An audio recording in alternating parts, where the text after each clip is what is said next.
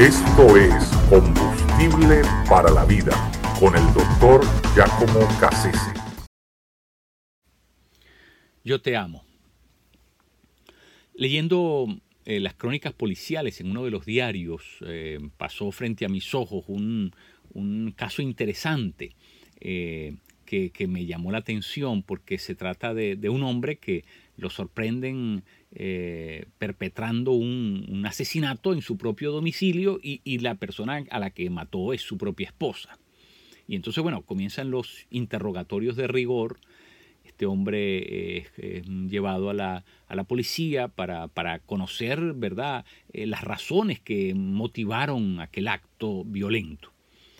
Eh, y cuando el hombre verdad es interrogado por los policías eh, eh, su respuesta es mm, bueno tuve que hacerlo porque la amaba cosa tan tan contradictoria en sí mismo. Cómo cómo puede alguien mm, matar si lo que profesa es amor hay una abierta contradicción entre una cosa y la otra. Sin embargo, este hombre, cada vez que le preguntaban, cada vez que lo, lo arrinconaban para saber las motivaciones ulteriores de aquel acto, siempre respondía de la misma manera, no, lo hice, lo tuve que hacer, porque la amaba.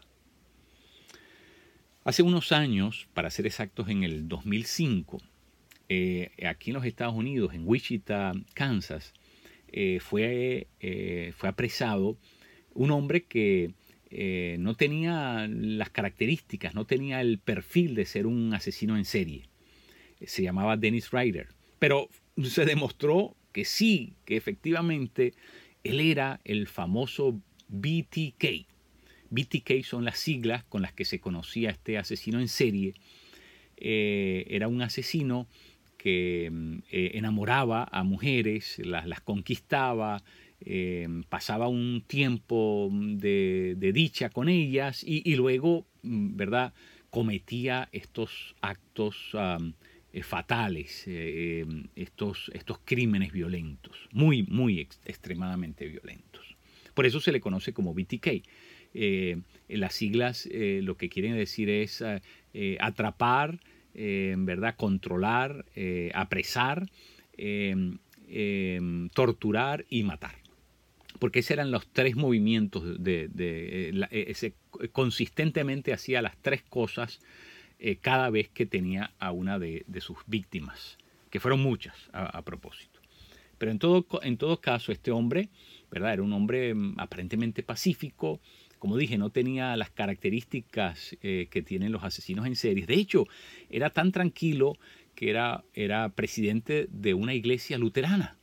Eh, imagínense, era un hombre de iglesia, de familia, un buen trabajador, vivía en un pueblo pequeño. Es decir, realmente era difícil poder imaginarse eh, un asesino de esta, de esta, de esta, de esta talla. Eh,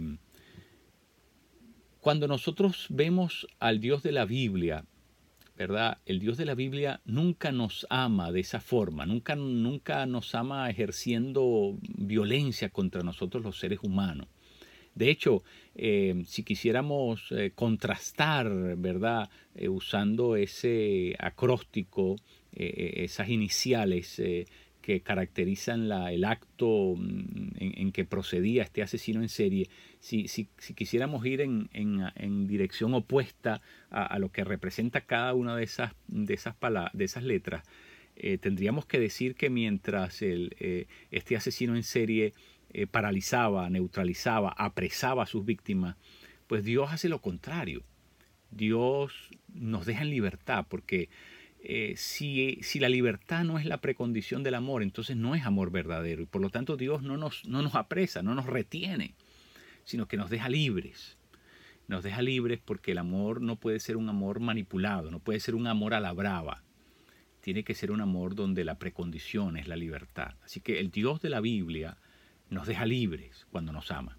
Lo segundo es que el Dios de la Biblia no nos tortura, es decir, el Dios de la Biblia no usa métodos coercitivos, mm, ¿verdad? Eh, no, no, no dobla nuestra voluntad, eh, no, no hace que, se doble nuestro, nuestro deseo de estar con Él basado en el temor, no nos tortura, no inflige actos violentos, sino que todo lo contrario, El Dios de la Biblia nos busca, nos procura, es para hacernos bien, para hacer actos de misericordia a nuestro favor, para compadecerse de nosotros.